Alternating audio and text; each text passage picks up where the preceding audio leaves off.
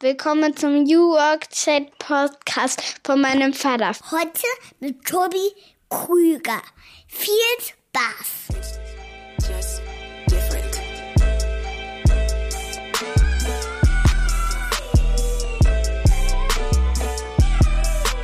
Und damit moin und schöne Grüße aus dem wunderschönen Rostock City. Herzlich willkommen zurück zum New Work Chat Podcast. Es ist wieder mal Freitag, euer Lieblingstag, denn das Wochenende steht vor der Tür, aber ihr dürft heute auch nochmal euren Lieblingsjob machen, den ihr euch ja ausgesucht habt. Hoffe ich zumindest. Mir geht's gut. Ich freue mich, dass wir heute wieder loslegen können. Äh, Gabriel Rath ist mein Name für die, die heute zum ersten Mal zuhören. Vielleicht auch noch mal ganz kurz einen Satz zu mir. Ich bin verheirateter Vater von drei Töchtern, lebe allein unter Frauen. Wir haben auch noch eine Dackeldame Adele und äh, arbeite auch in einem Frauenteam und äh, beschäftige mich schon lange mit Kommunikation und Kollaboration und der Frage, wie wir besser zusammenarbeiten können. Ich habe das lange, lange im Agenturbereich gemacht, auch aus dem Social Media Marketing herauskommend und war dann bei der Ostseesparkasse hier in Rostock, wo ich aufgewachsen bin und habe dort Marketing und interne Kommunikation gemacht und bin dann auch zum Thema Kultur und Transformation gekommen. Und dafür begeistere ich mich seitdem, mache diesen Podcast seit 2018 und darf hier mit ganz vielen spannenden Expertinnen darüber sprechen, wie die Arbeitswelt besser aussehen könnte und was wir auch dafür tun können. Und das hat mit Kultur und mit Kulturwandel zu tun und ich bin ganz happy, dass mein heutiger Gast sich extrem gut damit auskennt. Tobi Krüger ist heute bei mir. Für viele ist er Mr. Kulturwandel. Er hat bei der Otto Group mehr als zehn Jahre an und mit dem Thema Kultur und Kulturwandel gearbeitet. Viele werden ihn kennen, auch noch aus der Zeit, die Otto Group, ja ein sehr prominentes Beispiel, das auch in den Medien sehr intensiv behandelt wurde. Ja, da ging es um Duzen und Siezen, da ging es aber auch um Führung, da ging es um ja, neue Werte und ja, all diese Themen besprechen wir natürlich. Welche Hürden gab es dabei auch? Und was kann er anderen Organisationen eigentlich auch dabei empfehlen, die sich jetzt auf den Weg machen wollen? Tobi hat sich auch auf den Weg gemacht. Er ist mittlerweile selbstständig unterwegs, hat das Hello Beta Netzwerk gegründet, eine Community von Akteurinnen aus ganz Deutschland, die wollen, die Veränderung wollen. Darüber hat er auch ein Buch geschrieben, das Beta Book, kann ich euch auch empfehlen. Auch darüber sprechen wir im Podcast, in dem er kurz und knackig zusammenfasst, worauf es ankommt beim Thema Transformation und Kulturwandel. Über all das sprechen wir und das Schöne ist, Tobi und ich verbindet auch noch das Schicksal. Wir sind beide Väter von drei Töchtern. Das hat man jetzt auch nicht alle Tage. Und wir beide mögen Hamburg City. Ich habe ja auch mal da gelebt mit meiner Frau. Er ist Hamburger und lebt immer noch da, hat aber viele Freunde in Mecklenburg-Vorpommern. Also harmoniert ganz gut, werdet ihr hören. Wünsche euch viel Spaß bei der Folge und wir hören uns am Ende nochmal wieder.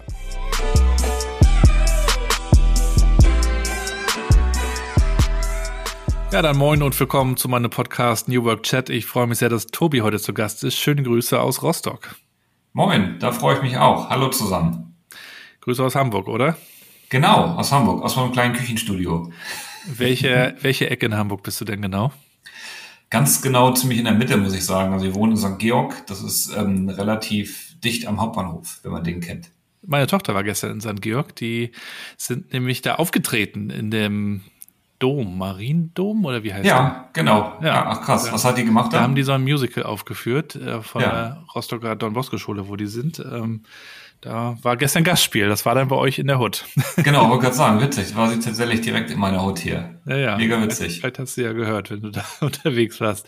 Und wir waren auch immer früher gerne in der langen Reihe spazieren. Meine Frau und ich haben ja äh, früher in Hamburg gewohnt in äh, Ritterstraße. Das ist ja gar nicht ah, ja. so extrem hm. weit weg, ne? Nee, das ist ziemlich, also ist ja zwei, zwei Uhren oder so. Zwei Uhr ja, ja, genau. vom Hauptbahnhof. Ja. Ja, Tobi, schön, dass wir schnacken können. Ich glaube, das Wort passt auch ganz gut von Hansestadt zu Hansestadt. Äh, über Transformation, über New Work, über dein Buch, über ein Beta-Hub, über Kulturwandel, so viele Themen. Äh, wir haben uns ja auch schon mal ein bisschen vorbesprochen und wir ja. starten auch mal ganz klassisch schräg rein ins Interview und ins Gespräch mit der Einstiegsfrage, die ihr alle bei einer mittleren Tochter Mathilda beantworten dürfen. Die ist ja neun Jahre alt und so auch du. Wie würdest du der Mathilda eigentlich erklären, was du so tust? Das ist witzig, weil meine Große ist ja auch neun und die fängt langsam an zu verstehen, was ich so tue. Ähm, ich würde das beschreiben als ähm, im Kern rede ich mit ganz vielen Menschen und helfe denen dabei, besser zu werden in dem, was sie tun. Also meine Kinder sind dann immer ganz überrascht, dass es Menschen gibt, die mir dafür Geld geben. Das ist eigentlich das Witzigste dabei. Ja, das kenne ich auch. Äh, wenn ich hier sitze und einen Podcast aufnehme, wir haben jetzt auch bei uns in der internen Kommunikation noch mal einen Podcast gestartet und ein bisschen ja. Grafik da. Nebenbei läuft Musik, dann sagen die auch immer, das, das ist deine Arbeit. So, ja. ja. dafür gibt's Geld. Genau, das ist das, das Verständnis von. Aber am witzigsten finden die das, wenn ich, ich hatte letztens eine sehr große Keynote vor so bummelig tausend Leuten und das ist dann so, so eine Dimension, die die überhaupt gar nicht mehr verstehen. So, echt witzig. Na egal, anderes Thema. Und zweite Frage, mit welchen fünf Hashtags würdest du dich eigentlich beschreiben? Äh, das ist übrigens eine Frage, die ihr, die kommt aus, aus Barcamps, die ich besucht habe. Und zwar ja auch bei Otto damals. Gab es ja, ich weiß gar nicht, ob es das noch gibt, wahrscheinlich schon, ne? Keine Ahnung, weiß ja. ich ehrlicherweise nicht. Ja. So. Ich weiß, dass Hello Beda ein Barcamp macht. Aber ja, ja das musst du nachher mal äh, erzählen. Ja, genau. Fünf Hashtags. Ich würde sagen, ähm, bodenständig, demütig, Familienmensch, neugierig. Oh, komm, da wird das schon schwierig und oh, Punkt 4 hätte ich gesagt. Alle anderen sind jetzt irgendwie ausgedacht und irgendwie so hingebogen. Interessant finde ich besonders demütig. Das ist mir in den letzten Wochen öfter mal untergekommen, auch ah. weil man sich über Digitales unterhält, über Transformation. Finde ich eigentlich ganz interessant, weil ich das ewig nicht gehört habe und Gut, vielleicht habe ich jetzt auch gerade so einen Sensor dafür, dass ich das so hm. äh, mitbekomme, aber ich finde das irgendwie total wichtig auch angesichts äh, ja auch großer Veränderungen, angesichts von Arbeit auch mit Menschen. Du hast es ja auch in deinem Buch beschrieben. Ja. Man braucht ja auch wirklich ein Verständnis für die Menschen. Warum ticken die, wie sie ticken? Und ähm, ich finde daher Demut auch sehr, sehr wichtig. Vielleicht kannst du dazu auch nochmal was sagen. Ach, ich glaube, das ist bei mir so eine Vita. Insofern ist es für mich so ein All-Time-Classic, ähm, weil ich tatsächlich ähm, schon mein ganzes Leben immer mir bewusst bin, dass ich an vielen Stellen viel Glück gehabt habe. Und das lag auch daran, weil ich als Kind so ein bisschen oft äh, mich so verunfallt habe. Also ich bin relativ viel äh, als, als Kind, bis ich so 18 war, in Krankenhäusern gewesen und teilweise auch relativ harte Sachen gehabt habe. Und habe da schon ziemlich früh gedacht, so, oh fuck man, eigentlich kann ich Glück sein, äh, glücklich sein, dass es so ist, wie es ist. Und ähm, das hat mich schon sehr früh geprägt. Und ich habe ähm, dann eine zweite Erkenntnis gehabt, die kam ein bisschen später. Ähm, ich bin schulisch ähm, sehr extrem gewesen. Ich war entweder sehr, sehr gut oder sehr, sehr schlecht. So, es gab ganz wenig dazwischen und habe dann das große Glück, muss man sagen, gehabt, dass ich alles, was ich nicht gut konnte, nicht so gebraucht habe fürs Abi und so. Das konnte ich immer abwählen, ähm, so dass ich in Summe sehr, sehr gut war auf einmal. Und ich aber genau weiß, was es bedeutet, in bestimmten Fächern irgendwie echt viel zu kämpfen, um eine 3 zu kriegen und in anderen irgendwie gar nichts machen müssen und immer 1 Plusen zu schreiben. Und das hat sich darin dann bei mir ähm, ausgedrückt, dass ich tatsächlich gemerkt habe, dass Leistung mich als Person nicht ausmacht, so, sondern Leistung was ist, was immer so stattfindet, aber auf gute Leistung eigentlich Charakter kommen muss. Und das habe ich schon so mit 16, 17, 18 irgendwie für mich relativ klar gekriegt. Ähm, dann hatte einen so einen witzigen Moment, als ich meinen Bachelor fertig gemacht hatte an der Uni. Ähm, gab das so eine Dimissionsfeier, wo du halt dein Zeugnis da kriegst und so. Und dann ähm, haben sie die besten Studierenden da ausgezeichnet und ich war der beste Student meines Jahrgangs und habe hey. dann einen Preis gekriegt. Ähm, und dann war die Reaktion meiner Kommilitonen und Kommilitonen aber ganz witzig, weil die gesagt haben, wir wussten ja, dass du gut bist, aber so gut wussten wir gar nicht, dass du bist, weil du bist doch eigentlich so ganz cool. Passt doch nicht. Ja, und das fand ich ganz lustig. Und damit äh, bin ich, glaube ich, mein ganzes Leben schon ein bisschen drauf gepolt, ähm, mich nicht über Leistung zu definieren, sondern über andere Themen, über, über sehr viel wertegetriebenere Sachen, die natürlich jetzt mit dem, was ich inhaltlich auch mache, auch gut zusammenpassen. Aber deswegen ist Demut für mich eigentlich so ein All-Time-Klassiker, muss ich sagen, und gar nicht jetzt irgendwie, kommt nicht zustande, weil ich in irgendeiner New Work-Blase mich bewege, sondern weil es meine Vita sehr stark geprägt hat. Aber jetzt, wo du sagst, ich kenne das auch noch aus meiner Schulzeit, also Grundschulzeit. Streber war ja ein Schimpfwort. Das heißt, die, ja. die fleißig waren, die ihre Hausaufgaben gemacht hatten, die sich gemeldet haben, die waren uncool. Ja. Also ich weiß gar nicht, äh, ob woran das lag, weil Schule, okay, Schule an sich war ja uncool, also mussten ja die, die das gerne und, und fleißig gemacht haben, uncool automatisch sein. Aber heutzutage wäre es ja eigentlich schön, wenn man ähm, gerne lernt und cool ist, wenn das beides geht. Ja, ich glaube auch, dass sich das ein bisschen verschiebt. Das ist einfach eine, eine ich habe halt was anderes gemerkt bei mir. Guck mal, ich habe viel Sport gemacht ähm, und ich habe Handball gespielt, auch relativ leistungsbezogen und die, die Menschen um mich rum waren eher weniger akademisch, muss man ehrlicherweise sagen. Und ähm, in meinem Freundeskreis, auch heute noch, sind auch immer noch viele Menschen, die eher handwerklich unterwegs sind und die können auch an vielen Stellen weder mit meinem Studium noch mit meiner anderen Berufswahl konnten die viel anfangen und damit ist es dann auch irgendwann egal, weißt du? Also es war dann immer, wenn ich irgendwie ein Kumpel, das ist ein Tischler, der, der, den interessiert das ein Scheiß, ob ich irgendwie, ähm, keine Ahnung, für den Vorstand arbeite oder nicht. So, den, den, für den ist das wichtig, ob ich irgendwie, keine Ahnung, wenn der jetzt umzieht, äh, die Kiste mit anpacke. Und das sind dann eben Sachen, das meine ich, das ist, das ist dann eine andere Ebene, auf der man sich bewegt. Und das habe ich halt in meinem, ich für mich, in meinem kleinen Kosmos hier, eigentlich das ganze, die ganze Zeit immer schon gespürt, dass ähm, in meiner Welt die Freundschaften oder ähm, die, die Beziehungen oder die Qualitäten von Beziehungen sehr viel weniger davon abhängen, ähm, wie ich mich beruflich ähm, irgendwie stelle. Und das fand ich immer ganz angenehm, muss ich sagen. Und dadurch ist das so ein bisschen gewachsen. Aber ich sage, deswegen ist es für mich so ein Wert, der ganz, ganz tief ähm, in mir verwurzelt ist, in meiner Biografie verwurzelt ist und eben nicht irgendwie so ein Schaufensterding ist mit hier, wenn man über digital spricht, muss man demütig sein. Das habe ich nicht.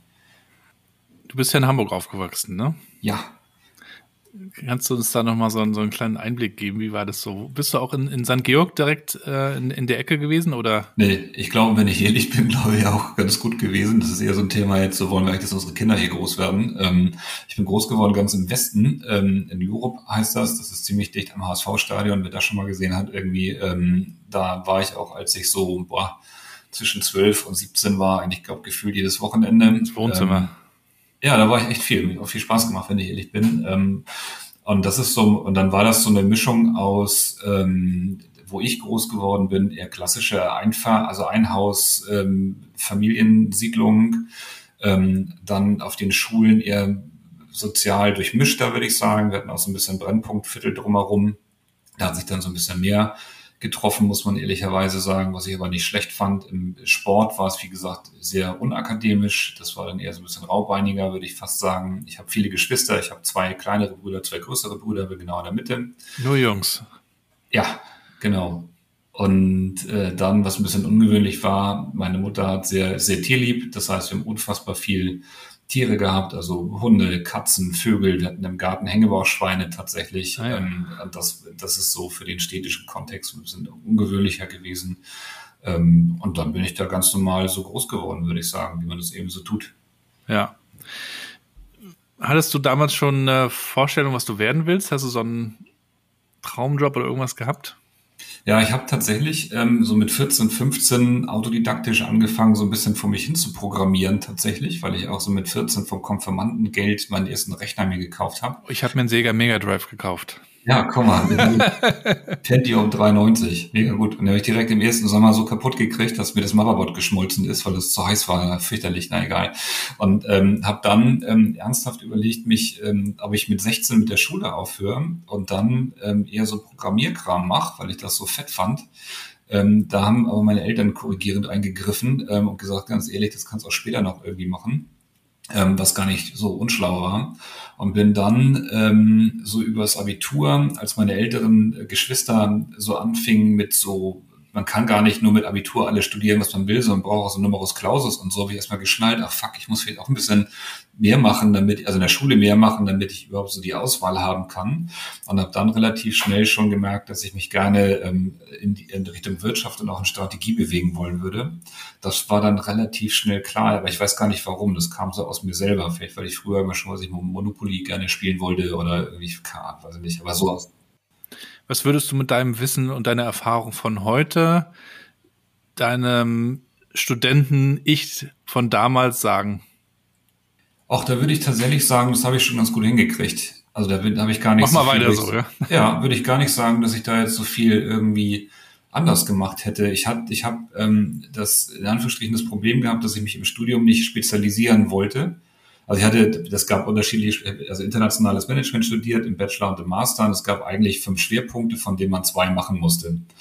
Und ich habe für mich, ähm, weil ich nicht wusste, was ich mache, habe ich alle gemacht und habe gedacht, ich mache das mal so lange, wie ich kann und dann höre ich dann auf, wenn das zu viel wird. Das habe ich aber nicht gemacht, sondern am Ende habe ich alle fünf Schwerpunkte einfach komplett durchstudiert und habe ähm, von diesen fünf nur die zwei besten nachher eingebracht. So, ich habe alle Scheine in allen Spezialisierungen gemacht tatsächlich und ähm, das ist ja eigentlich ein bisschen beknackt, wenn man ehrlich ist, weil es einfach wahnsinnig viel Arbeit war. Ähm, aber das, das war so ein Ausdruck von meiner eigenen Neugierde und irgendwie Spaß dran haben und so. Und deswegen würde ich irgendwie jetzt auch nicht sagen, ich habe das irgendwie was, was falsch gemacht oder das Falsche studiert oder so, sondern ich fand das eigentlich eine coole Zeit, muss ich sagen. Kann ich überhaupt nicht missen oder würde ich mir keinen Rat geben.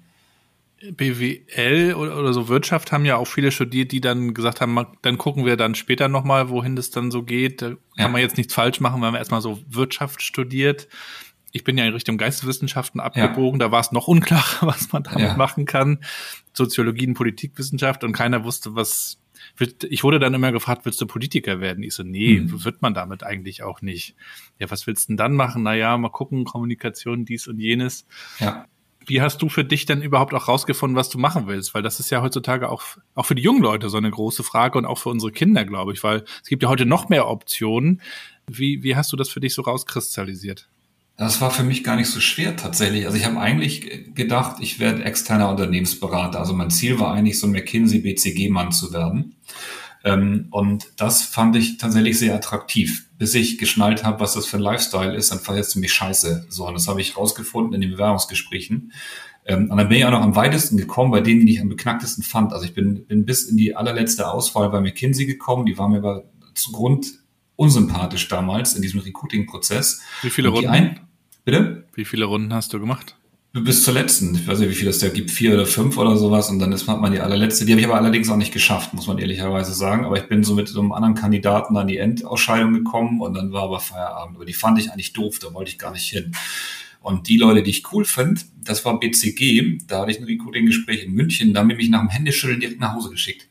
Da dachte ich, nee, ohne Scheiß. ja, wahrscheinlich hast du denen da so einen toten Fisch in die Hand Alter, gelegt. Ey, das war wirklich, da hab ich gedacht, was, das habe ich, das, also egal, whoever did it, ähm, das war wirklich krass. Da kommst du irgendwie an, dann war da so runde Bistro-Tische mit, hey, wer bist du denn? Habe ich so ein bisschen erzählt und so, nee, das passt nicht, kannst du ja nach Hause fahren.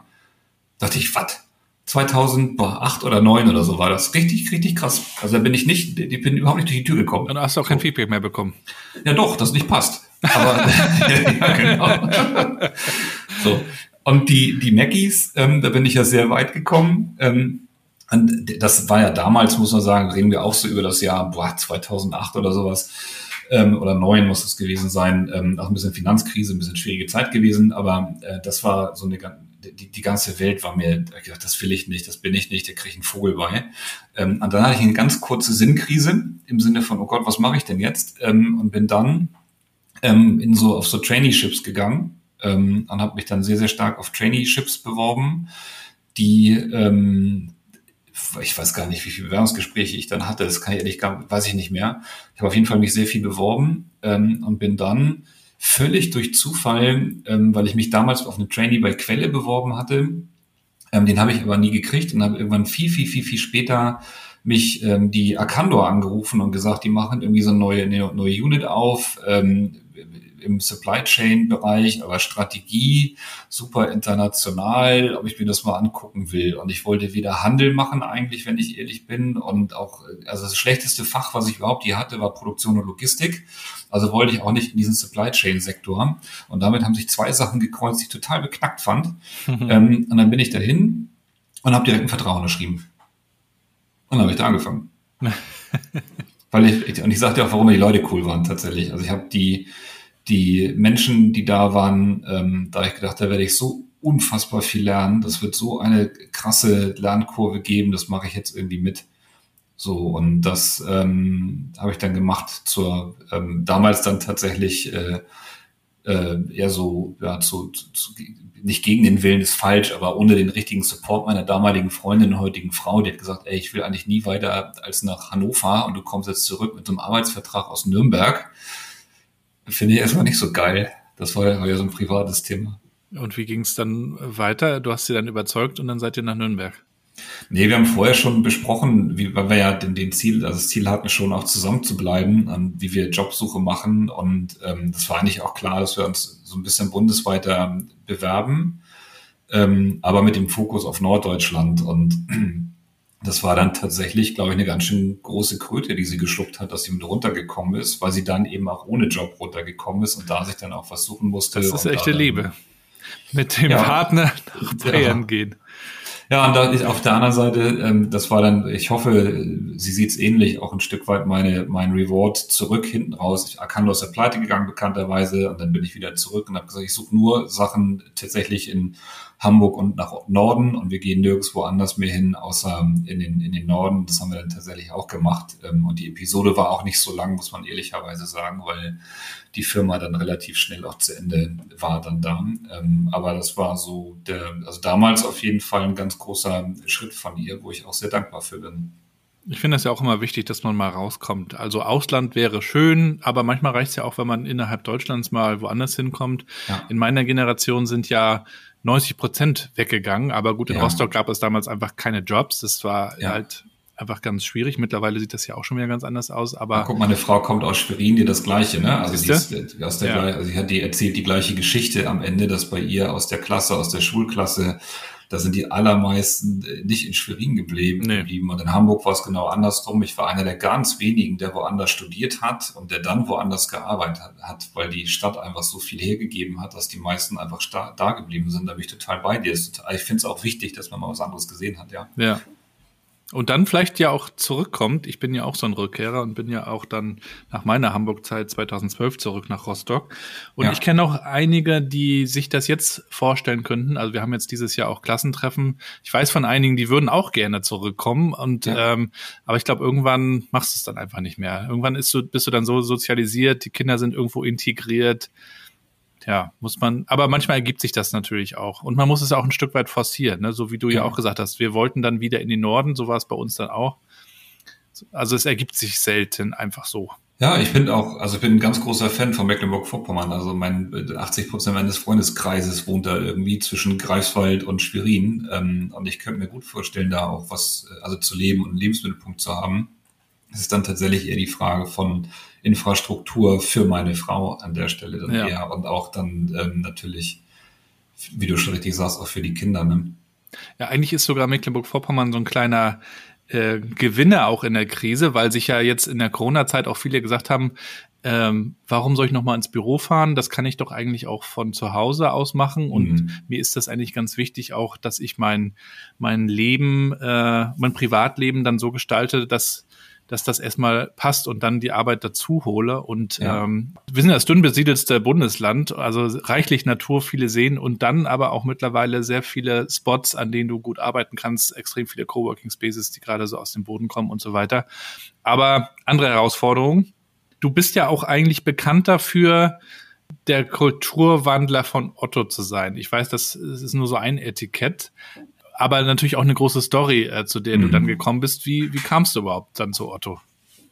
Ja, ich bin tatsächlich, ähm, dadurch, dass die Akando dann ja so im Sinkflug war ähm, und ich nach Hamburg wollte, habe ich tatsächlich überlegt, wo gehe ich denn eigentlich hin? Oder Hamburg plus nach Norden, aber das meiste war Hamburg, ehrlicherweise. Und ich habe mich in der Otto Group ähm, beworben und habe da dann ähm, meine Interviews gehabt, meine klassischen da. Und das war eine ziemlich ähnliche Geschichte wie damals bei der Akandor damals äh, Marc Berg, wo immer er ist, glaube bei der AXA ist er mittlerweile, im, im Bewerbungsgespräch gehabt und der hat im Bewerbungsgespräch noch gesagt, so hier, wo ist der Vertrag, ich will den Krüger haben, so. Und dann, und das war also 19.12., das war tatsächlich kurz vor Weihnachten, und hat gesagt, am 1.1. fängst du hier an, no, also no matter what, so. Und dann habe ich dann, habe ich wieder überlegt, habe ich eigentlich Bock in die gleiche Industrie, jetzt habe ich gerade die eine Bude zugemacht, will ich jetzt in der gleichen irgendwie weiterarbeiten?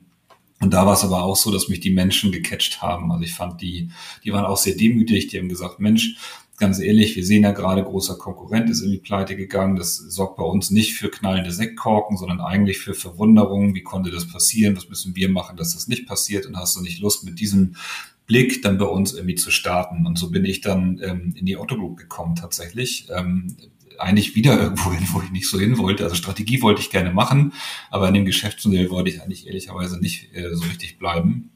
An der Stelle ja. können wir doch eigentlich nochmal, Tobi, ganz kurz auch vielleicht für die Jüngeren, die zuhören, nochmal ganz kurz erklären. Du redest ja auch gerade von Quelle. Ja. Das hast du vorhin kurz angesprochen. Ich glaube, wissen auch gar nicht mehr alle, was Quelle war. Ähm, ja.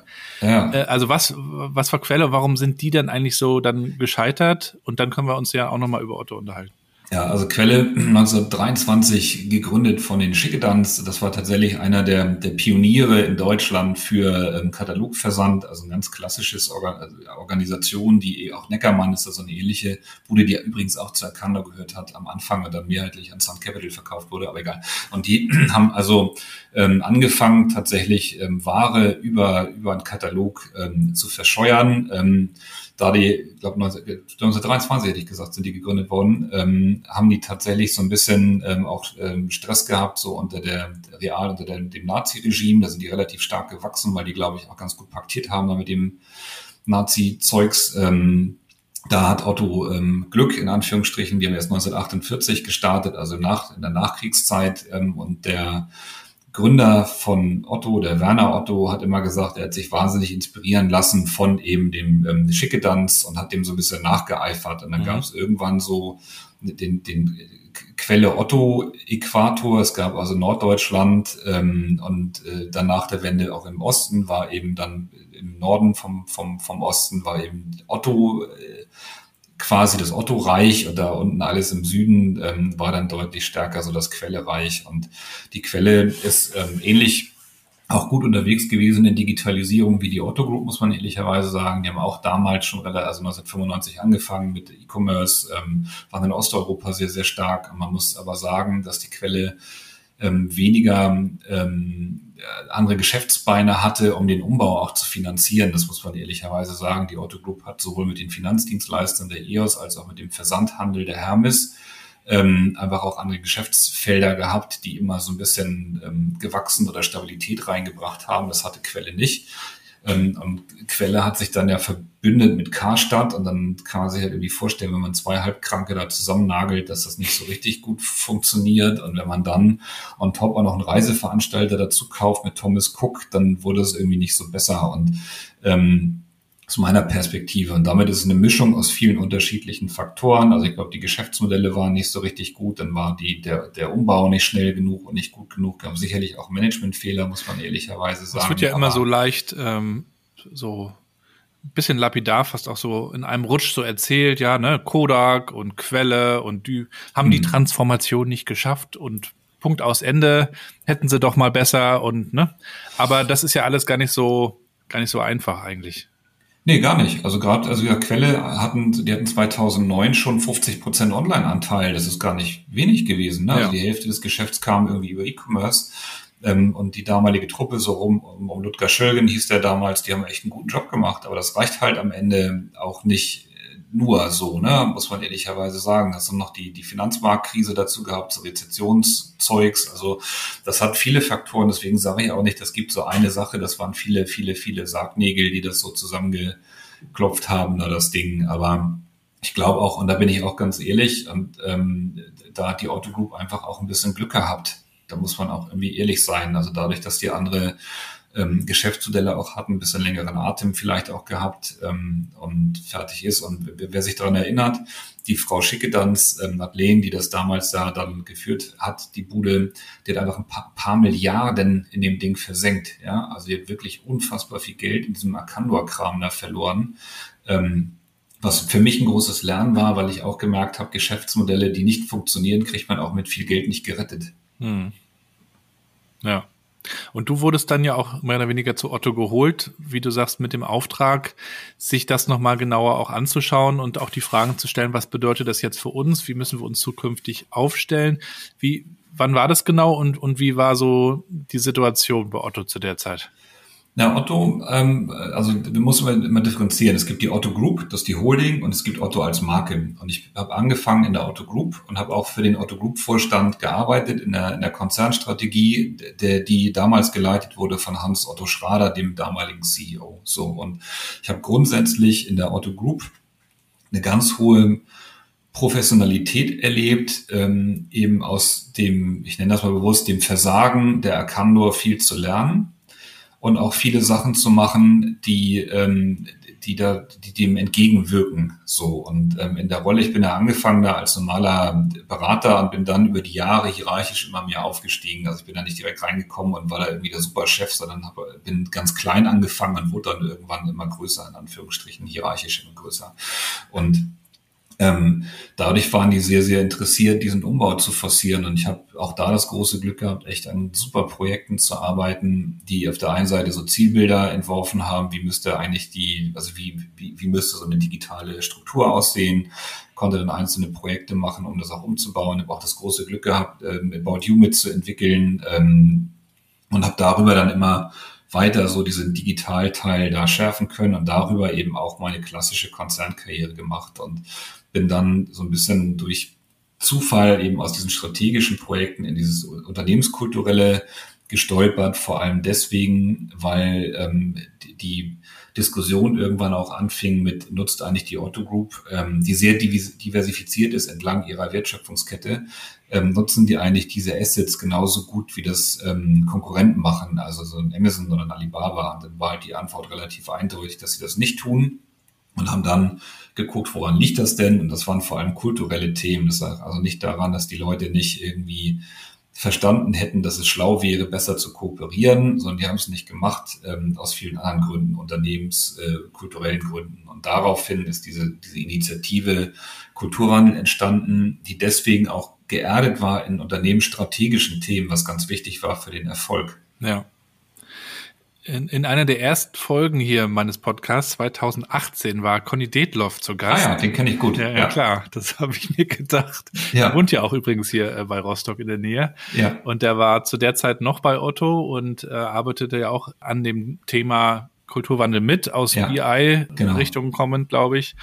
Und zu der Zeit war der Kulturwandel bei Otto auch in vielen Medien präsent. Also ja. es wurde sehr viel darüber geschrieben und ja. ich glaube, viele haben sich auch so ein bisschen an dem Beispiel aufgehängt, haben gesagt, guck mal, da, da duzen mit einmal die Chefs und äh, das ja. war ja auch so ein Thema Duzen, Siezen und mich würde natürlich mal interessieren, wie das dann so von innen aussah. Ähm, die Medien schreiben ja immer gerne glänzende Geschichten oder halt auch total in die andere Richtung, wenn es mhm. hakt. Aber das, was du ja auch in deinem Buch, zu dem wir noch kommen werden, Betabook beschreibst, ja. das ist eben kein Projekt, es ist eben ein Prozess, genau. der erstmal in Gang kommen muss und äh, da muss man auch erstmal Überzeugungsarbeit leisten und sich ja. überlegen, was man damit überhaupt meint. Wie, wie sah das aus?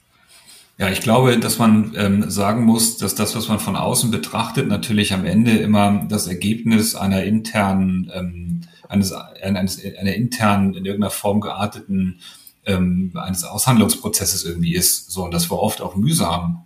Da muss man ja ganz ehrlich sein. Das war jetzt ja nicht alles irgendwie super easy, sondern du hast halt immer mit Menschen zu tun und Menschen haben unterschiedliche Vorstellungen und gerade Machtmenschen haben halt eben dann auch ähm, im Zweifel das Bedürfnis, sich da ein bisschen durchzusetzen und den Prozess zu moderieren. Das war mal besser, mal, mal weniger spaßig so und das siehst du von außen an vielen Stellen nicht, obwohl ich auch finde, dass ähm, auch diese Aushandlungsprozesse eigentlich in der Otto Group zu der Zeit auf jeden Fall ähm, auch relativ transparent auch nach außen besprochen worden sind. Also ich finde, mhm. da, das war, glaube ich, auch ein Unterschied und auch ein Grund, warum die Medien so viel berichtet haben, weil es eben nicht nur Hochglanz und irgendwie super cooler Kram war, sondern tatsächlich an vielen Stellen man auch hat unter die Motorhaube gucken lassen. So. Vielleicht auch ein bisschen mit PR-Thema also auch, auch andere Unternehmen äh, teilen das ja sehr offen, ja. ne? Auch, auch die Haspa zum Beispiel, ne? Der Dennis war jetzt ja. auch kürzlich zu Gast, genau, ihr kennt euch ja auch.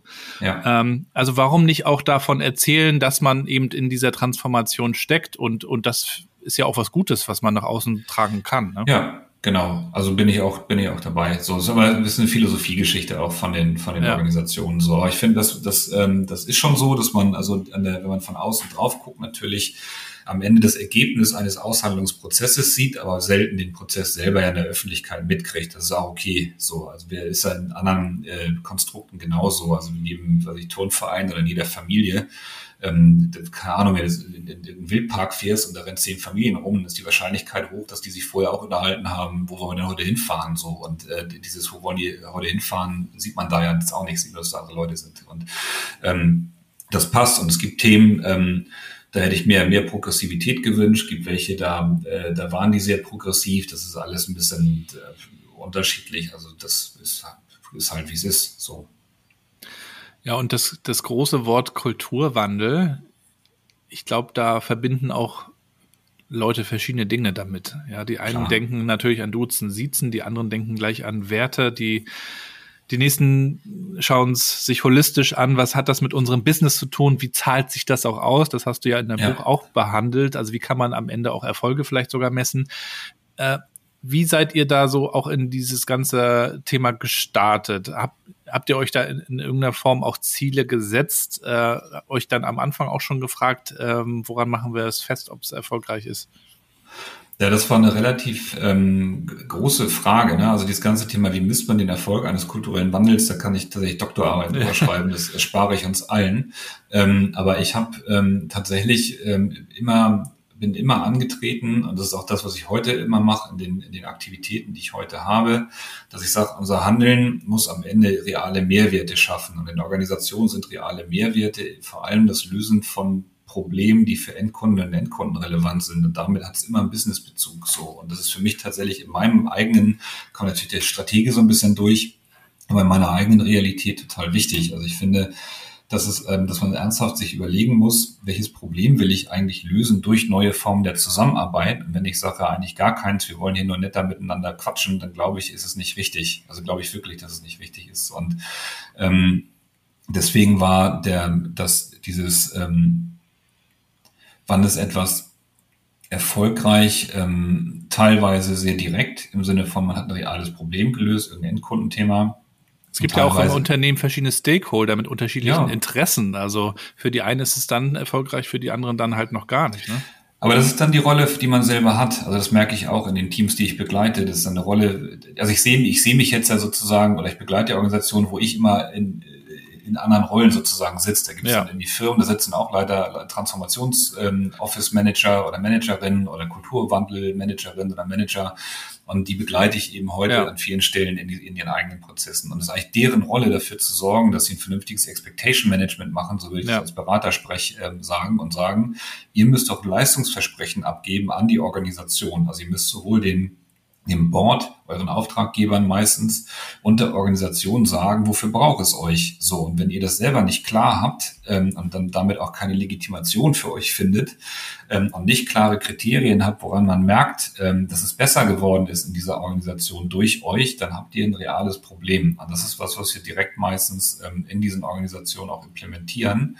Ähm, weil du sowohl nach innen als auch nach außen, also innen im Sinne von Steuern deines eigenen Teams und nach außen zu allen anderen, ähm, ja klar haben musst, was inhaltlich passieren soll. Und da bin ich dann sehr Stratege, tatsächlich auch, wenn es ähm, in einem Feld stattfindet, was eben sehr ähm, als sehr weich betrachtet wird. Das würde ich ähm, immer empfehlen, da sehr viel stärker ähm, mit klassischen strategischen Ansätzen drauf zu gehen, auch wenn es kein also Projekt ist, sondern Prozess. Aber wenn man nicht irgendwie klar hat, was man irgendwie den Leuten verspricht und was dieses besser bedeutet, dann brauchst du eigentlich gar nicht anfangen. Ich habe ja bei LinkedIn mal gefragt, was ich dich auch noch fragen soll. Und da ja. gibt es eine Frage, die passt da, glaube ich, gerade an der Stelle ganz gut von der Nathalie Kuba. Schöne ja. Grüße. Sie fragt nämlich, was waren die entscheidenden Hebel aus deiner Sicht für den äh, Kulturwandel und wie hat es Otto geschafft, dass dieser Wandel in die gewünschte Richtung ging? Ja, ich glaube, das sind zwei Sachen. Das eine ist, es gibt ja gar, also es gab nie so eine richtig gewünschte Richtung so, sondern die Richtung hat sich dadurch ergeben, ähm, das ist der zweite Punkt, was eben real Wert geschaffen hat. Also ich bin ganz fest davon überzeugt, dass in der Otto Group der kulturelle Wandel deswegen so erfolgreich war, weil real Probleme gelöst worden sind, die dazu geführt haben, dass die Gruppe in der Breite am Markt erfolgreicher geworden ist. So. Und das ist natürlich attraktiv, auch weil natürlich das Betriebssystem einer Organisation das heute gut belohnt. Ne? Also da musst du wenig anfassen, damit irgendwie ähm, Leute merken, ah, wenn ich hier mehr Geld verdiene, dann ist es irgendwie besser. So, und das war der eine Punkt. Und sicherlich ähm, auch das, der Wille und das Commitment in erster Linie von der Familie Otto, muss man sagen. Die haben das sehr, sehr, sehr stark ähm, gefordert, muss man schon sagen, diesen kulturellen Wandel. Und das hat sich natürlich dann auch übertragen ähm, auf den Vorstand, der eben auch gesagt hat, wir machen hier irgendwie mit. Und ähm, dieses Commitment ist dann sicherlich das zweite gewesen. Also ohne dieses Commitment ähm, hätte das sicherlich genauso nicht geklappt. Der Alexander Birken, ne? War das nee, zu der Zeit war das tatsächlich noch Hans-Otto Schrader. Ja. Ähm, und ich muss auch sagen, dass ich vor dem Vorstand, der das ähm, so 2015 initiiert hab, hat, habe ich fast noch mehr Respekt als vor all denen, die danach gekommen sind, weil die Menschen, die, also Hans-Otto Schrader zum Beispiel damals, oder Winfried Zimmermann oder ganz, ganz wesentlicher Stakeholder in dem Prozess, Rainer Hillebrand, also ohne Rainer Hillebrand hätte es den Kulturwandel nie gegeben, also zehnmal nicht so, weil die, und das sind aber Menschen, die zu dem Zeitpunkt schon relativ kurz vor ihrer Altersgrenze gewesen sind ähm, und dann aus sich heraus gesagt haben, so kann es nicht weitergehen. Und ich finde, das Überwinden des eigenen Egos an der Stelle ist, eine, ist was viel, viel wertvoller, also nicht wertvolleres, aber das muss man sehr viel höher anerkennen, ja. als wenn man dann ähm, sagt hier, ja, ich folge jetzt dem Rainer Hillebrand, weil der ist jetzt in Rente gegangen und bin der Nächste und setze mich sozusagen dahin. Da gab es immer noch genug zu tun und so, das will ich gar nicht abwerten, aber diese, diese initiale ähm, dieses initiale Überwinden des eigenen Egos und der eigenen Glaubenssätze, das war so von den älteren ähm, Vorständen oder der, der damaligen ähm, Vorstandsriege tatsächlich etwas, was ich ziemlich krass fand, muss ich ehrlicherweise also sagen. Also mutig, könnte man sagen, ja. weil nicht wenige sitzen das ja auch dann aus und sagen, ja. gut, äh, in ein paar Jahren bin ich jetzt eh raus, was hat das dann noch mit mir zu tun? Ja. Aber das zeigt natürlich, dass, äh, dass die sich da wirklich auch mit identifiziert haben und beschäftigt haben und das auch in die, in die langfristige Zukunft bringen wollten.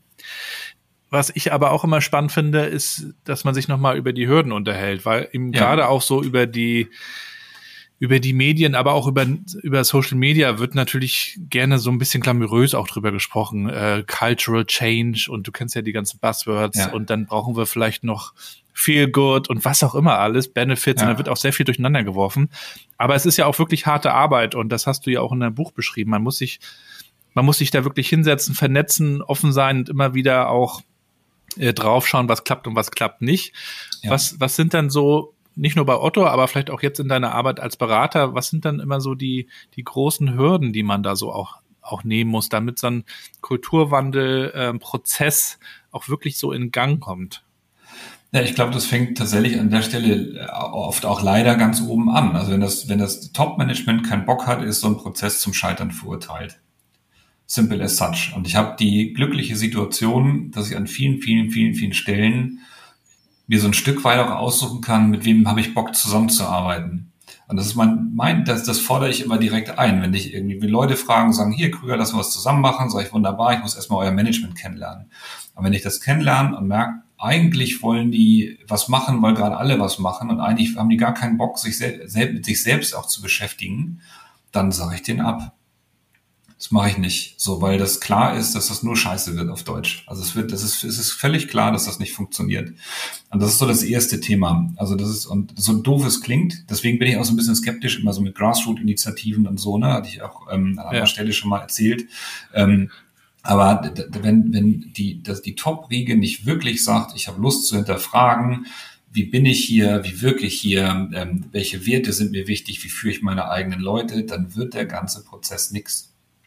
Und dann hast du mit Sicherheit ja auch die, die sagen, ja, wir wollen. Ob das dann immer passiert, ist dann auch die nächste Frage. Also die Konsequenz äh, ist natürlich wichtig. Wie erlebst du das als Berater? Also wer sagt schon, wir wollen uns nicht verändern, ne? Oh, das sagen schon genug. Ja? Das, ja, klar. Also das ist dann nicht so, so offensichtlich, aber ich habe, also ein klassisches Thema ist ja sowas wie, wenn du sagst, wer ist dann am Ende also für die Ergebnisse verantwortlich in einer kulturellen in einem kulturellen Prozess. Und wenn das Management dann sagt, ja, dafür habe ich ja hier den, den Rat eingestellt, der, der soll das hier machen, dann weißt du schon, das ist scheiße. Hm. Weil du sagst, wer soll denn, weil du hast, das ist auch ein Webfehler in vielen Organisationen, dass sie sagen, das Top-Management beauftragt irgendjemanden, irgendwie Kulturarbeit zu machen. Und das funktioniert genauso nicht, weil die selber dann nicht die Verantwortung übernehmen. Na, oder wenn ich dann sage, guck mal, ähm, ihr sagt es euch wichtig, wie viel Zeit nehmt ihr euch denn dafür? Dann sagen die, wie Zeit gar nicht. Der Rat soll sich darum kümmern genauso durch. Oder so die sagen, delegiert, ne? Ja, oder wie viel Ressource investiert ihr? Sagen die, wie Kultur entsteht nebenbei. So, und schon, also es ist relativ einfach rauszufinden, ob das ernst gemeint ist oder nicht ernst gemeint ist. Also mhm. gerade dieses Thema so eigene Verantwortung zu übernehmen. Und eine zweite Hürde ist dann, selbst wenn der Kreis das sagt, dass die sich ja selber trotzdem erstmal sozialisieren müssen und sagen müssen, wo wollen wir eigentlich wie sein und wie soll das hier funktionieren? So. Und an den allermeisten stellen, ist ja auch eigentlich klar, was man machen müsste. Das finde ich so verrückt aus meiner strategischen, beratenden Perspektive. Die Leute wissen ja, was sie brauchen, die Leute wissen ja, was man machen müsste und trotzdem tun sie es nicht ähm, und hoffen, dass dann so eine, so eine Zauberfeder rumschwebt und irgendwie Kram macht. Und das ist dann oft ähm, die Rolle, die ich auch habe, zu sagen, naja, ihr müsst schon euren eigenen Arsch hier irgendwie hochkriegen und das ist irgendwie unangenehm, aber es ist so ein bisschen wie mit Sport.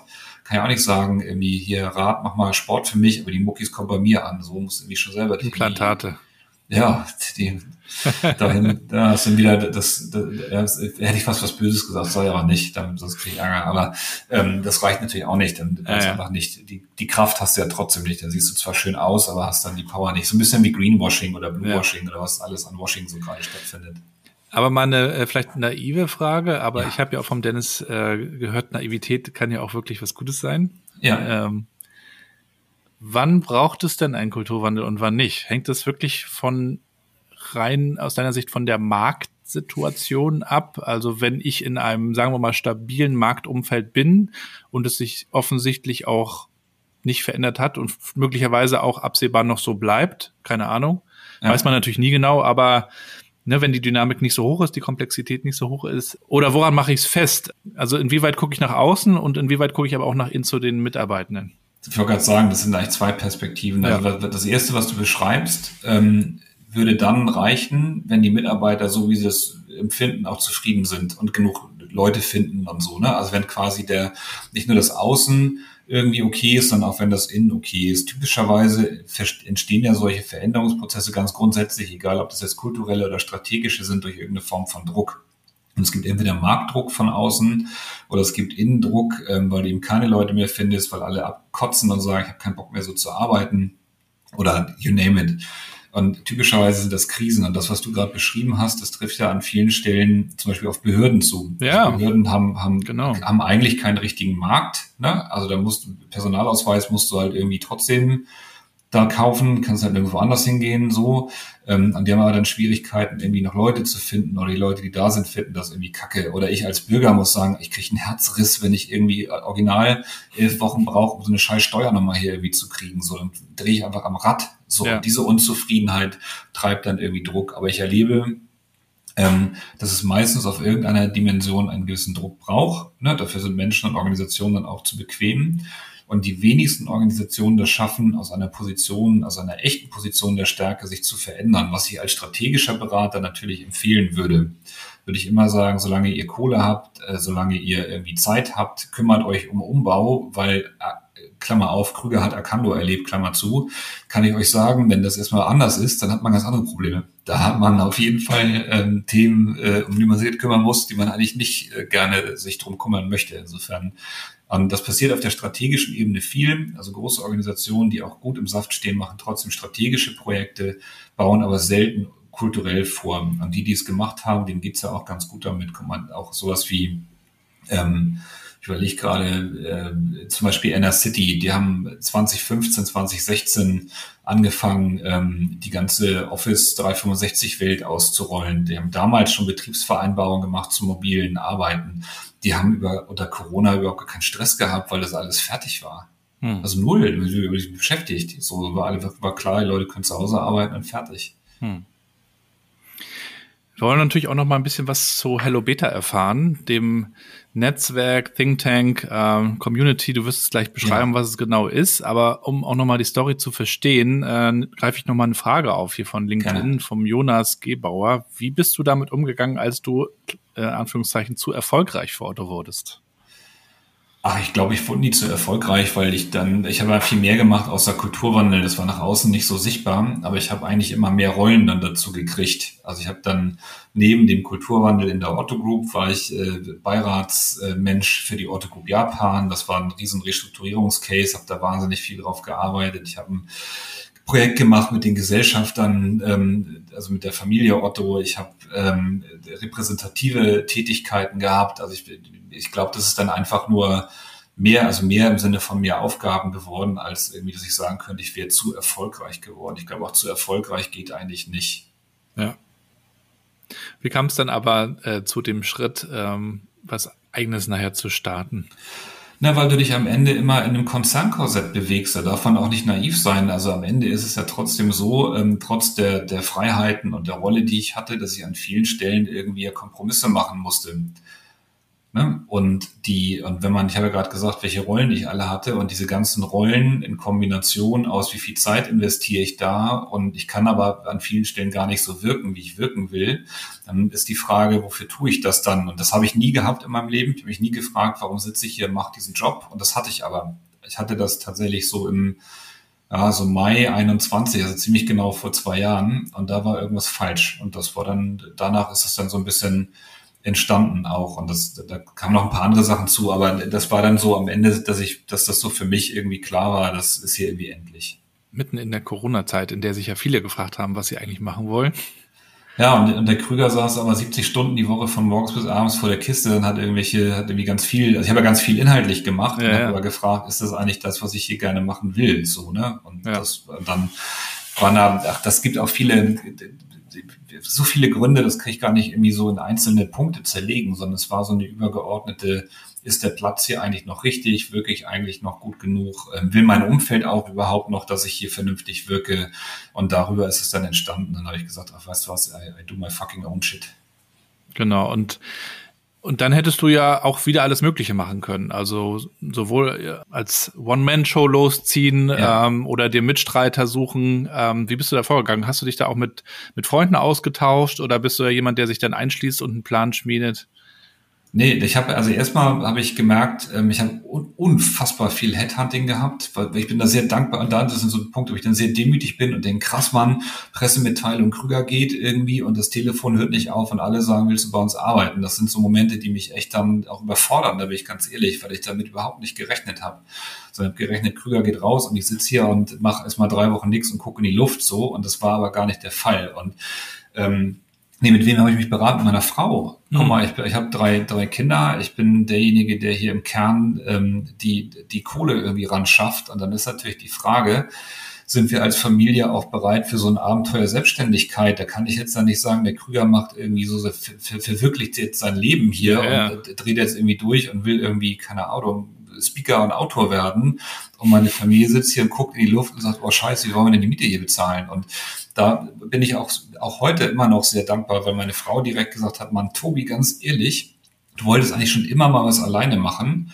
Wenn du es jetzt, jetzt nicht anfängst, dann wirst du das nicht mehr machen, weil der nächste Job, den du annehmen würdest, und ich habe sehr, sehr, sehr gute Positionen angeboten bekommen, fast immer, also immer Board oder einen drunter in großen Organisationen, so, ähm, gesagt, wenn du das jetzt machst und wirst irgendwo Vorstand in irgendeiner, in einem größeren Mittelständler, sagst jetzt machst du die nächsten zehn Jahre, bist du 50, dann wirst du das doch nicht mehr tun. So, also fang jetzt irgendwie an.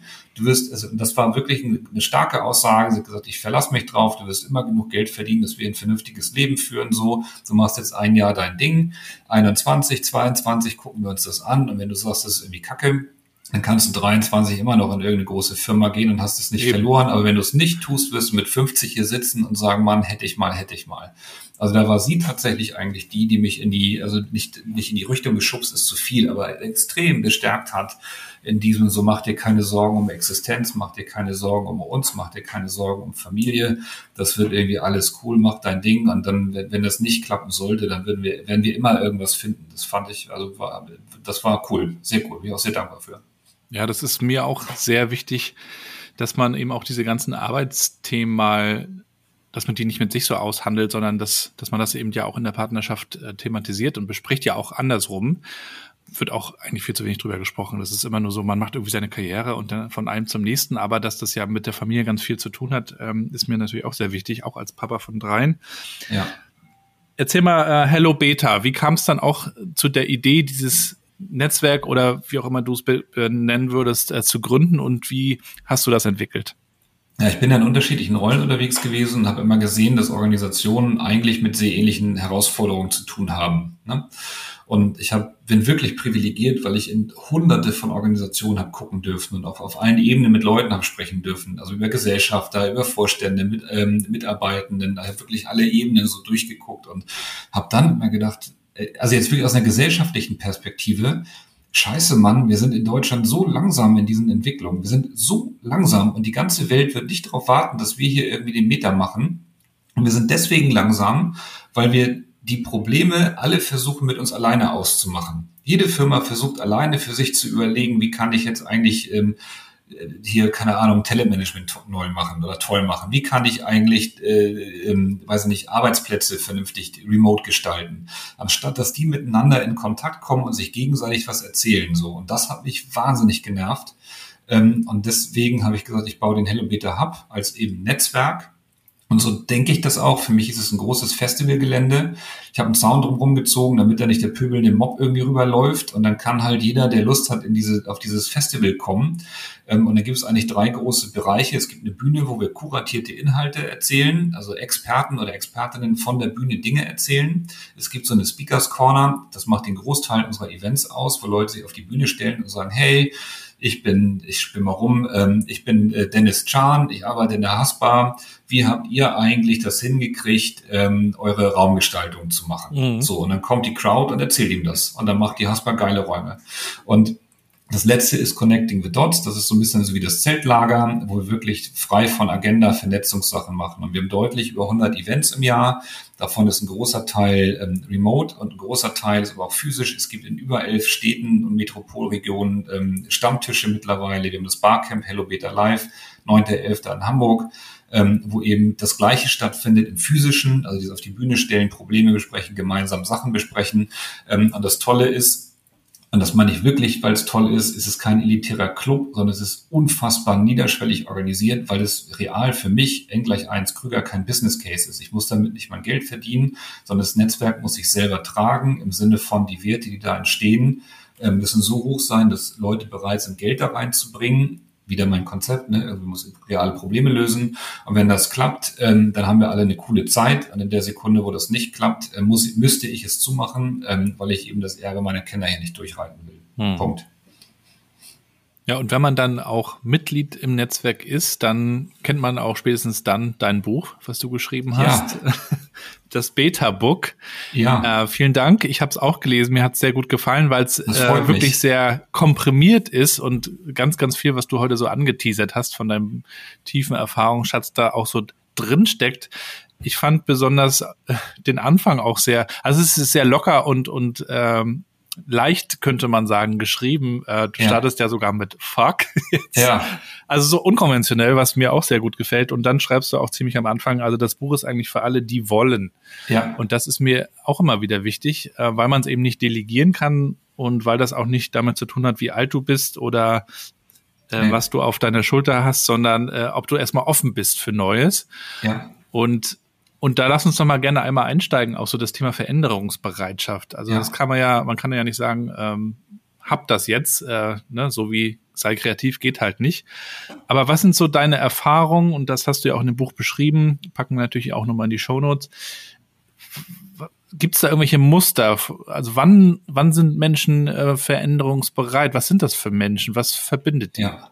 Also aus meiner Perspektive, und das ist jetzt so die Empirie meines beruflichen Lebens, ähm, sind das Menschen, die eine Neugierde haben, eine hohe Frustrationstoleranz, ähm, die tatsächlich das schaffen, ohne ähm, Strukturen zu arbeiten oder sich diese Strukturen selber zu erarbeiten und damit auch ein Stück weit ohne Orientierung unterwegs sind. Und das ähm, ist eine Typologiegeschichte, da bin ich bei dir. Es hängt überhaupt nicht zusammen wieder mit Alter, noch Geschlecht, noch Berufszugehörigkeit oder Hierarchielevel, ähm, und in meiner Erfahrung, ähm, egal wo ich hingehe, ähm, in allen Organisationen, die ich so äh, kennengelernt habe oder habe kennenlernen dürfen, sind das immer so fünf bis zehn Prozent der Belegschaft, die eigentlich so unterwegs sind. Und das sind oft Menschen, die schon sehr frustriert sind, weil die häufig das ausleben und dann immer zurückgestutzt werden. Ne? Das sind also, und wenn man die so ein bisschen von der Kette lässt, dann entsteht eigentlich was ganz Spannendes, weil typischerweise diese Menschen dann soziale Normen aushandeln, die sehr attraktiv sind für die nächste, für die etwas ähm,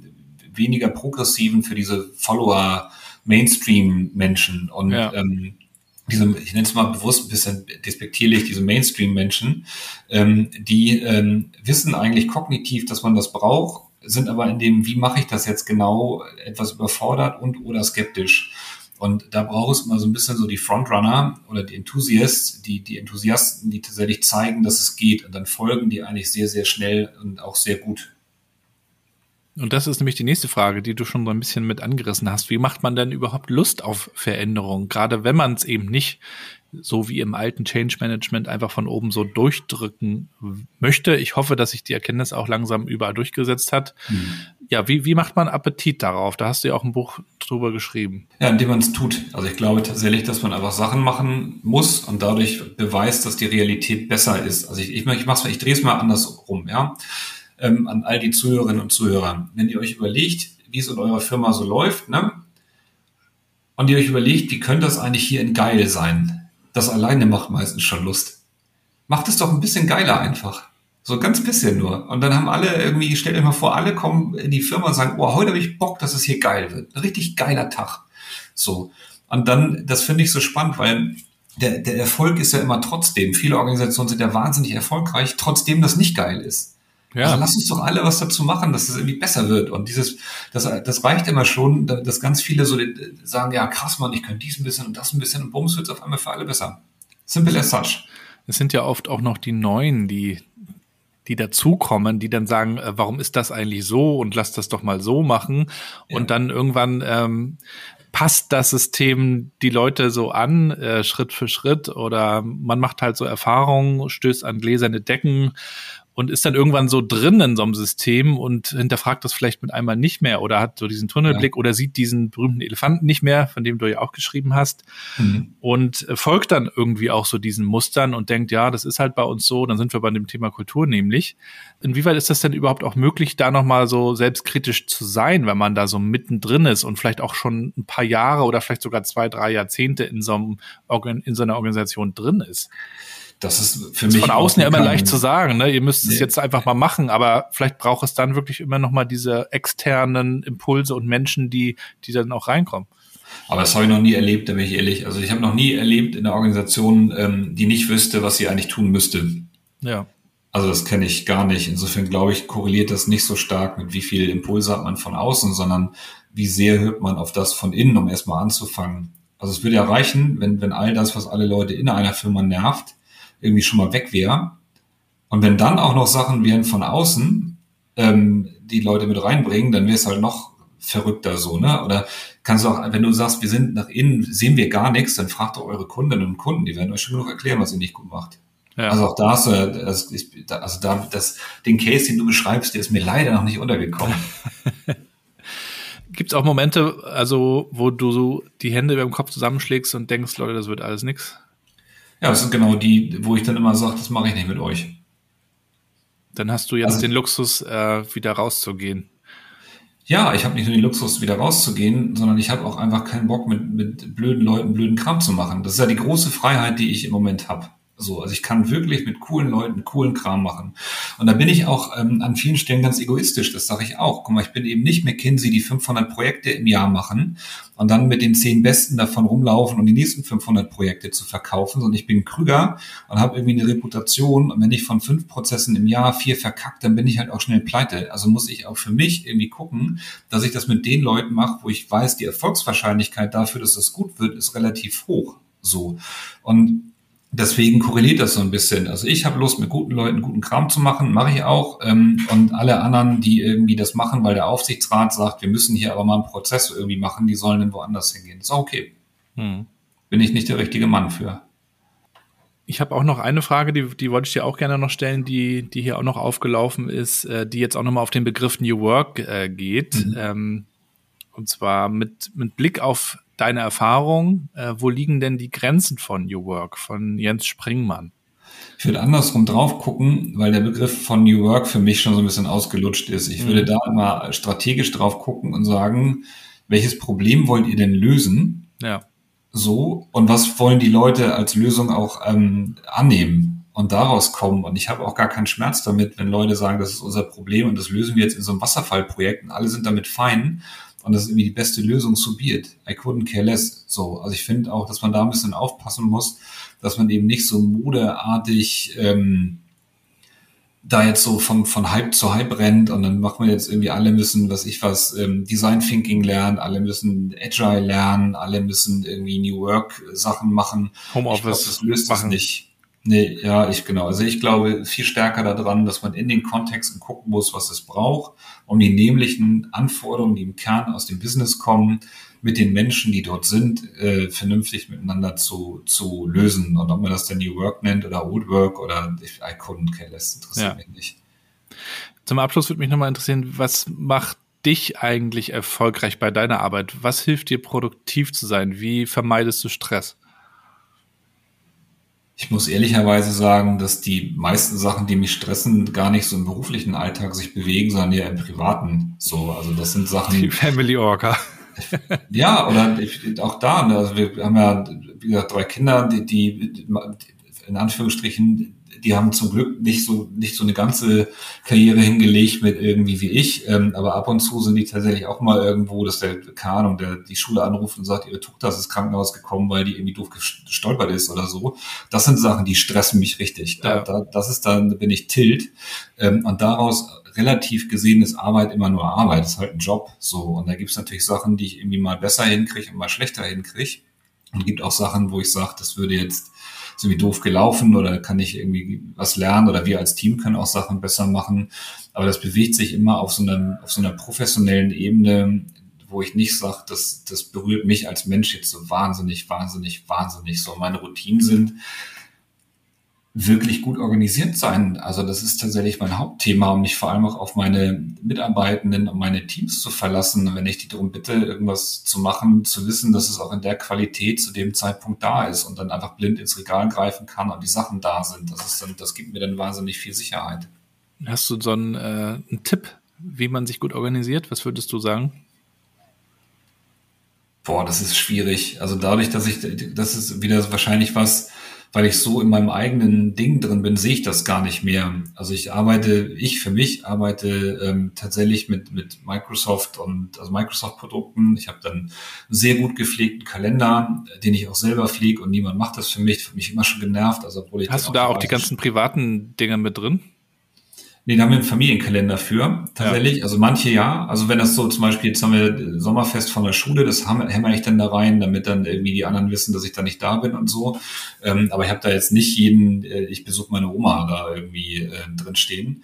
Ähm, und hab dann haben wir sehr viel tatsächlich ähm, Planner bei Teams mit integriert, die ja dann wiederum ganz gut funktionieren mit echten Aufgaben und Zuweisungen. Dann haben wir ein mhm. OKR-Set mit Iterationen, wo jeder klar weiß, was er wann wie machen muss. Und dadurch haben wir eigentlich das ganz gut im Griff, würde ich sagen. Das passiert mir trotzdem, dass mir ab und zu was durchrutscht. Das ärgert mich dann auch. Also wenn ich dann irgendwie manche Sachen dann einfach aufgrund, aufgrund von Menge wie dann das durchrutscht, ähm, das, da bin ich nicht frei von. Ähm, aber ich bin im Kern würde ich sagen, gut organisiert sein ist so ein bisschen die Grundlage ne, für alles. Ja, ja. Ich hab, arbeite auch ganz klassisch, ich zeige es dir, anderen sehen es nicht, bisschen mit Stift und Papier. Das ist auch hab, interessant, ja. Ja, also ich habe auch äh, mit so einem kleinen Büchlein, wo ich rumlaufe, mir Notes reinpack, manche Sachen auch nochmal runterschreibe und so und dadurch bin ich so für, für mich optimal unterwegs, aber ich weiß nicht, ob das für alle so funktionieren würde. Wenn du morgens aufstehst, was treibt dich da an? Die Kinder. Also ohne Quatsch, ich bin, stehe um 6 Uhr auf, so, dann meine Frau geht um sieben ähm, los, die muss zur Arbeit dann. Das heißt, ich habe dann ab sieben die Kids hier alleine. Und damit ist mein ganzer Morgen äh, geprägt von irgendwie, äh, Papa, ich will das zur Schule mitnehmen, ich äh, fürchterliches, wir haben ein fürchterliches Thema mit Zöpfen, ich kann keine Zöpfe machen, ich bin auch nicht in der Lage, das zu lernen. Das ist bei drei Mädchen manchmal schwierig. Mittlerweile sind die so alt, dass die sich gegenseitig Zöpfe flechten können. Das du hast ja gut. auch drei Mädchen, ne? Ja. Ja, ich ja auch. Das ist ja auch selten. Ja. Aber ihr seid fünf Jungs gewesen und jetzt hast du drei Mädels, ne? Und ich habe ja. auch drei Mädels. Toll. Ja, und die, aber das treibt mich morgens und dann ist ähm, tatsächlich, wenn ich dann am Rechner bin, was meistens so zwischen 8.35 äh, und 8.40 Uhr der Fall ist, ähm, nach der Runde zur Schule und gegebenenfalls irgendwas einkaufen, ähm, ist tatsächlich dann äh, Tag organisieren. Also ich bin schon Mensch, der ich habe immer so, guck einmal montags auf die Woche und guck aber jeden Tag auch, was liegt heute an, wo, wo ähm, welche Sachen brauche ich gerade gesprochen, so welche Themen brauche ich eigentlich, wo, wo muss ich irgendwie noch irgendwie ein anpingen, um gut durch den Tag zu kommen. Mhm. Die Tage sind zum Glück, ähm, hier klopft auf Holz, auch ziemlich voll. So. Ähm, und damit bin ich dann eigentlich immer ganz gut organisiert und ausgelastet, ja. Ja, wir sind gespannt, was da noch passiert. Werden es natürlich in die Shownotes packen. Also folgt dem Tobi mal. Auf LinkedIn kann man einiges lesen und du bist ja auch viel unterwegs. Also ja. Hello Beta Events und so weiter, das könnt ihr dann alles nochmal auschecken. Letzte Frage, Tobi, wenn du nochmal ein Buch teilen kannst, das dich ja. beschäftigt hat, geprägt hat, äh, ob du das jetzt kürzlich oder auch schon vor längerer Zeit gelesen hast. Ich habe viele Lieblingsbücher, die sind aber alle ähm, eher Belletristik oder so ein bisschen ja anphilosophisch. Also ich finde sehr, sehr, sehr, sehr, sehr, sehr gut Umberto Eco äh, Baudolino. Das war ganz, ganz lange eins meiner allerliebsten Lieblingsbücher. Ähm, jetzt auch ganz weit oben ist tatsächlich Donner Tat mit ähm, Diesel Fink ähm, und dann, äh, was ich alles gelesen habe und regelrecht verschlungen, man glaubt es nicht, ist Thomas Mann. Den fand ich Aha. auch schon echt richtig, richtig geil. Da habe ich mich durch alle Bücher einmal durchgebinscht. Ähm, jetzt habe ich T.C. Boyle alles durch, jetzt bin ich bei William Boyd. Ähm, da gibt es auch so, also gibt es viele Sachen, die ich gut finde, ähm, aber mein All-Time-High wäre wahrscheinlich Baudolino, Umberto Eco und ähm, Donatat.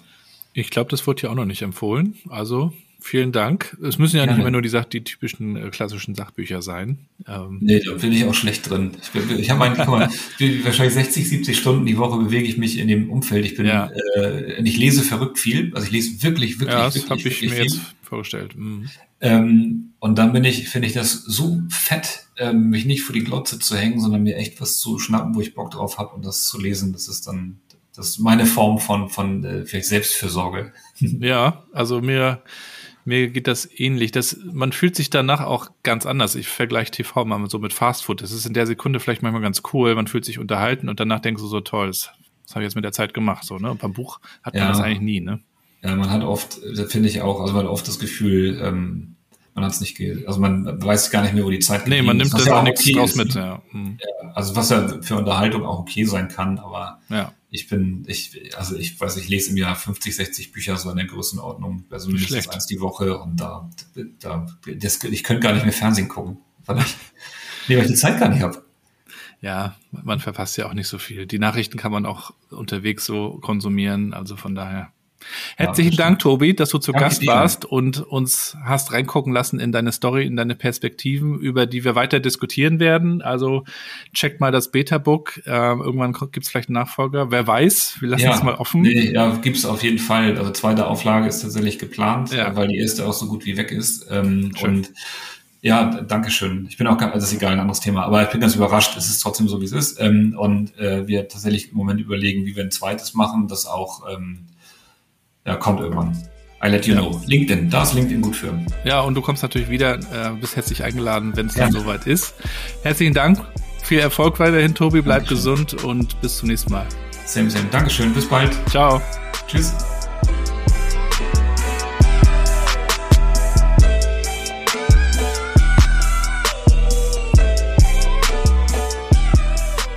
Und das war's für heute mit Tobi Krüger. Ihr findet sein LinkedIn-Profil und auch die Website von Hello Beta, seinem Network, seiner schönen Community in den Shownotes.